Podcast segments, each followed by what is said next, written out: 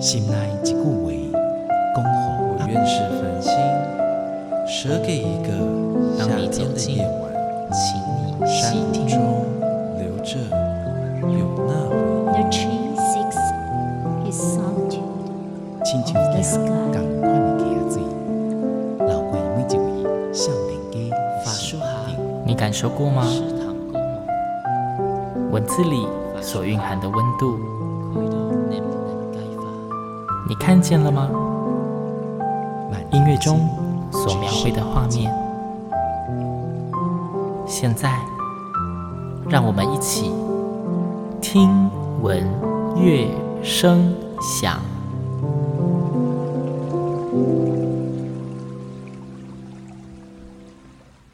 Hello，各位听众朋友们，大家好，欢迎收听今天的节目，我是主持人新阳。嘿，听到新阳的声音，应该大家都可以猜得到，又是要推荐非常棒的艺文展演活动哦。呃，今天要推荐的这个，诶，这次是展览哦。展览的名称呢，之前新阳是有点误会啊。展览名称叫《做工的人》，我本来想说，诶，大家之前应该知道有个非常著名的电视剧，该不会是跟电视剧有关的展览吧？后来发现，嗯，其实好像不太一样。那既然今天要聊的是展览，当然要邀请到对展览特别了解的算专家来跟大家分享。那今天新阳邀请到的呢，是国立台湾美术馆的研究员，那同时也是这一次做工的人特展的策展人林小鱼。小鱼你好，你好，那这一次的展览名称“做工的人”，因为我本来真的以为是电视剧的作品展，我很想说，嗯，商业化作品应该不会在国美馆展出吧？嗯，那为什么会想要以“做工的人”为题呢？好。这个呃展览叫做“做工的人”，它其实有一个副标题，就是洪瑞麟跟台湾美术中的劳动身影。嗯，也就是说，我们是以洪瑞麟老师的作品为核心。嗯，那因为洪老师他一生都非常关注劳动者这个议题，所以我们还呃选了国美馆收藏品当中有关于劳动者的这个作品。那我在构思展览名称的时候，其实也是想了蛮久的时间，因为其实原先是从英文开始想，因为我们的、嗯、我们的所有的文宣都是中英对照嘛。哦、那我原先是从英文开始想，是想到一个标题叫做 “Tender Portraits of Difficult Lives”，、嗯、也就是说，呃，用温柔的画笔画出那种。艰辛的生活，嗯，但是当我要翻成中文的时候，我觉得很难找到 很对、很精确又好听的名字，又好记的。那的确，我也有想到这一部电视剧《做工的人》嗯，那我就觉得，哎、欸，我们就用《做工的人》这个名字来作为中文的展名，这样大家应该也比较能够联想到，说它其实就是跟劳动者有关的这样的一个展览。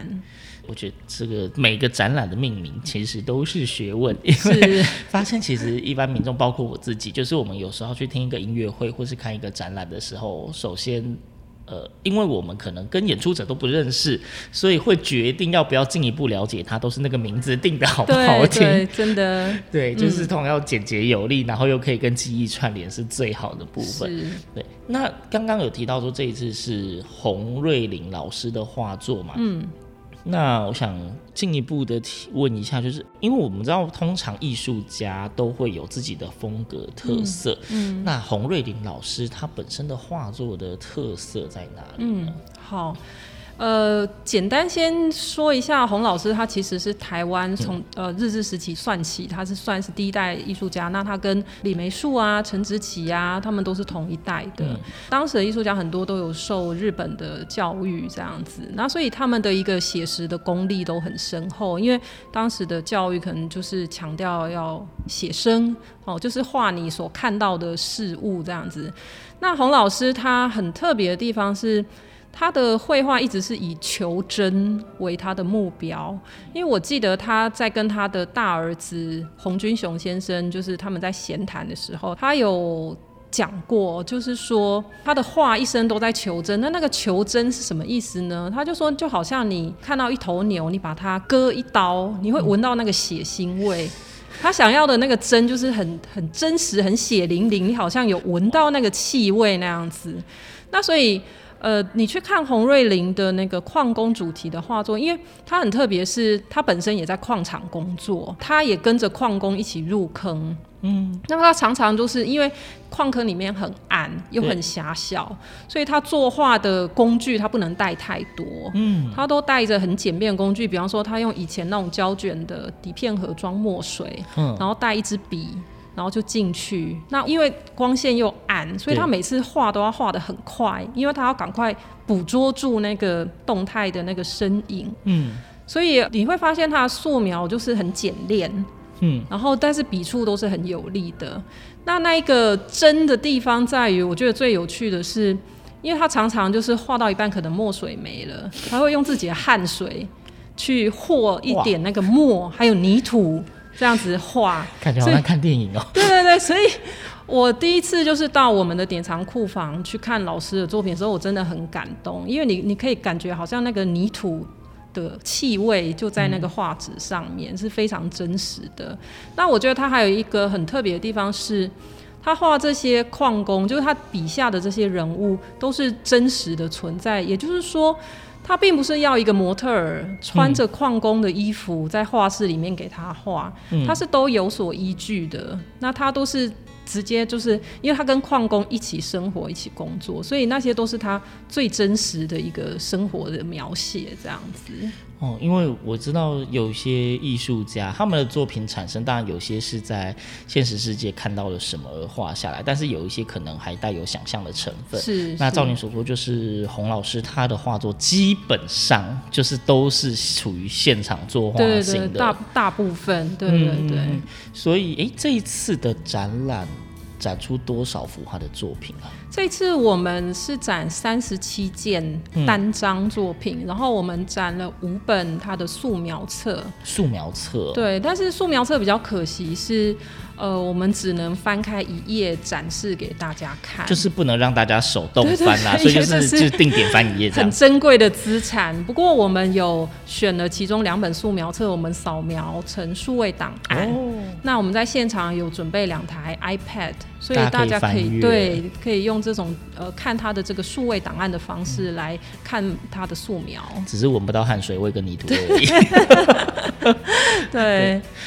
对然后再来，这个应该算是个人的疑问啦。我相信应该有些听众朋友也会好奇，就是刚刚一开始有介绍您的头衔嘛，说就是您是这一次的策展人。嗯，大家应该都是习惯进到展场里面就看一个展览，但是可能不太会去想到说这个展览是怎么样被呈现出来的。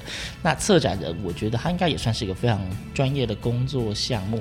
那方便跟听众朋友们，呃，稍微简单的分享一下，到底一个展览的成型，嗯，策展人从开始到完成，这中间到底都需要做哪些事情吗？嗯嗯，嗯，要做的事情很多。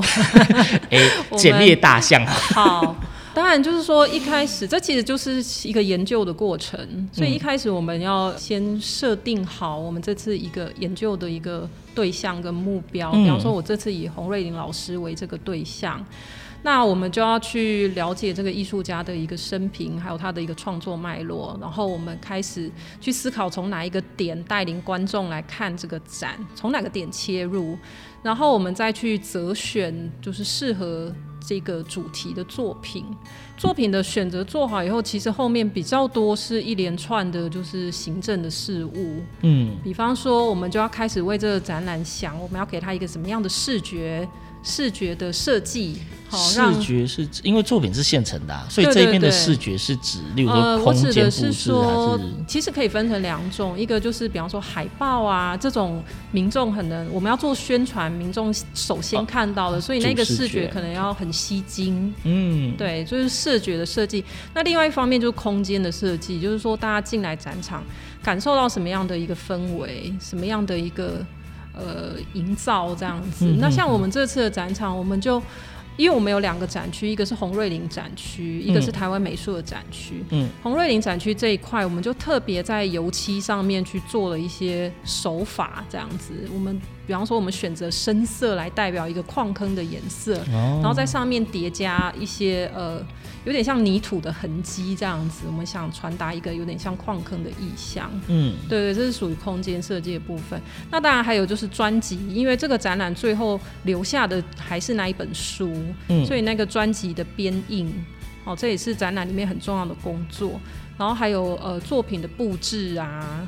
灯光的这个设计呀，就整体气氛也对对对，然后还有整个展览当中的活动的规划，还有呃这个展前的一些宣传等等，嗯，这些都是策展人他可能不一定亲身操作，可是他要很了解什么时间要做什么事情，然后去。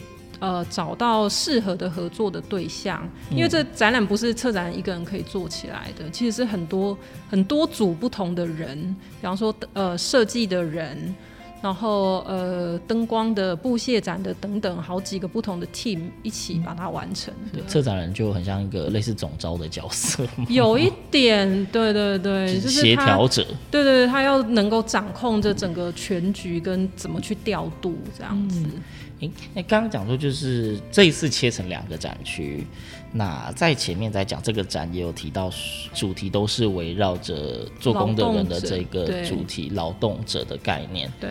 那再来的问题是，呃，其实我知道今年好像是洪瑞林老师的一个特别的年份，所以也跟这一次的展算有所呼应，对不对？嗯嗯、然后我好像看到。就是另外的场馆也有在展洪瑞林老师的相关的作品。嗯，那因为您有提到说策展人的工作其中有个是包括切入角度，如何带观众来看这个展览。嗯，那就你们这一次的做工的人跟前一阵子北美馆开展的洪瑞林老师的展，可以跟我们简单想一下有什么样的差异吗？嗯嗯，好。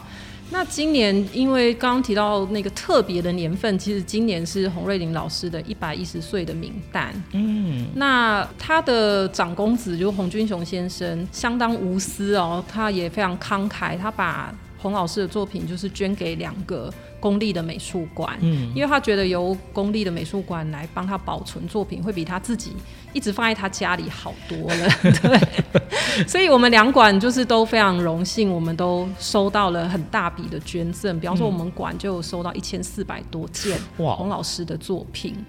那北美馆也有一相当的数量。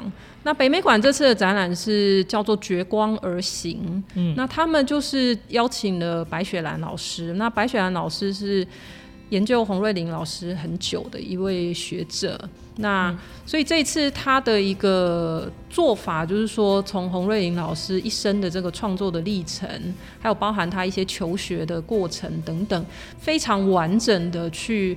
回顾跟研究洪瑞玲，那我们的部分，我们我们这边台中这边，我们就是想说，我们用劳动者这个议题来切入，因为。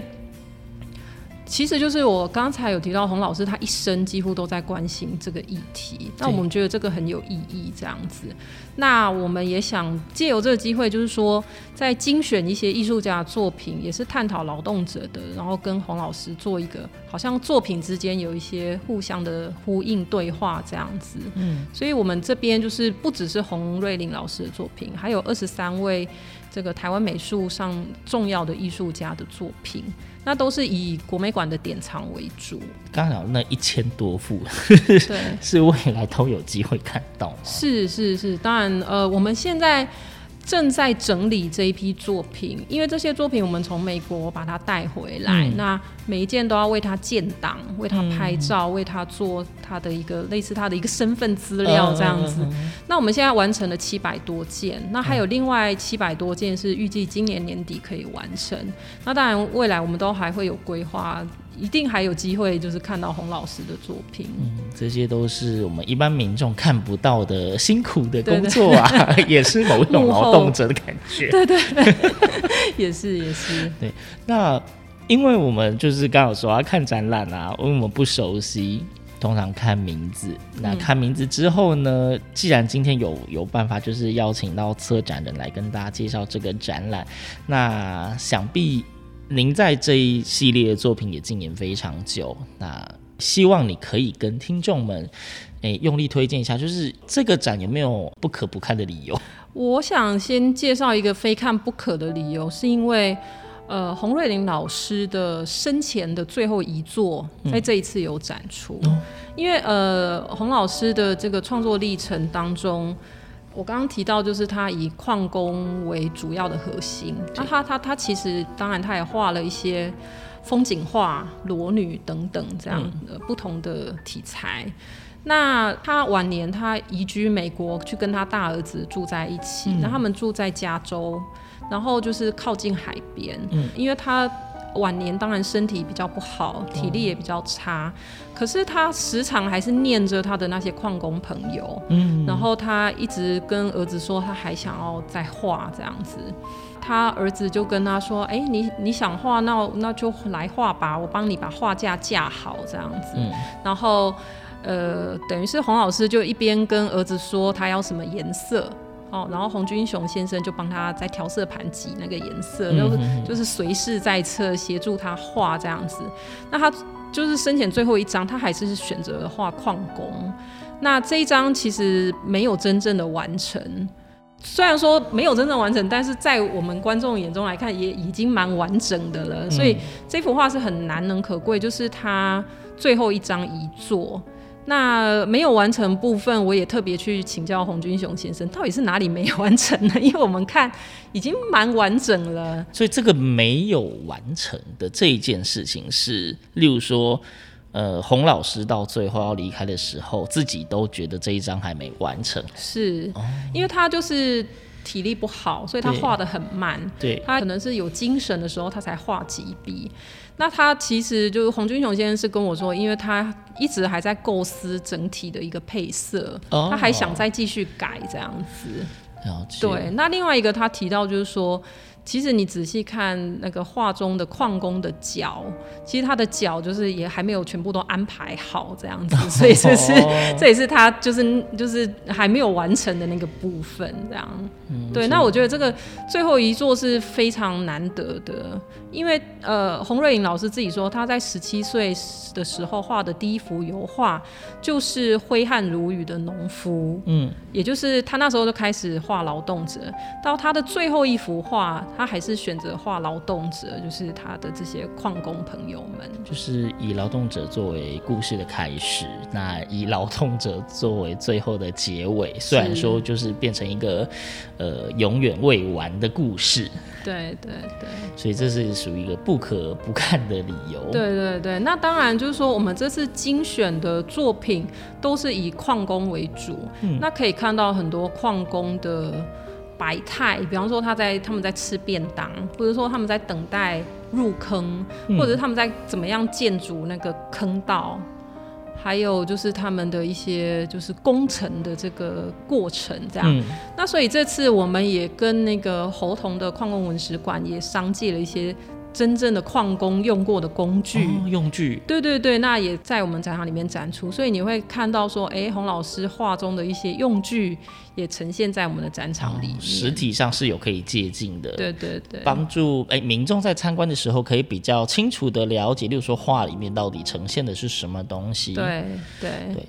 那如果民众他走进场馆里面要看这个展的时候，有特别特别建议应该要。什么角度切入去看它，或怎么看起吗？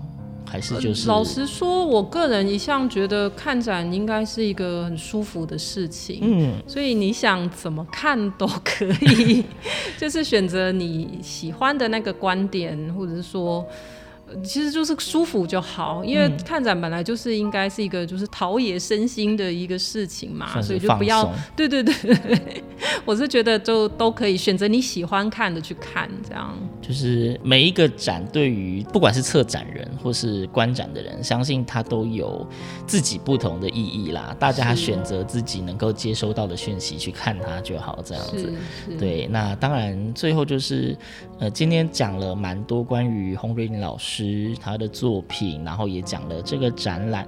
那最重要的就是这个展览的资讯，可能也是要跟听众们再说一下。就是说，你展期是什么时候？嗯、那国美馆其实还蛮大的啦，嗯、在国美馆的哪里？哦，是 我们展览五月十四就开始了，哦、那我们展到八月七号。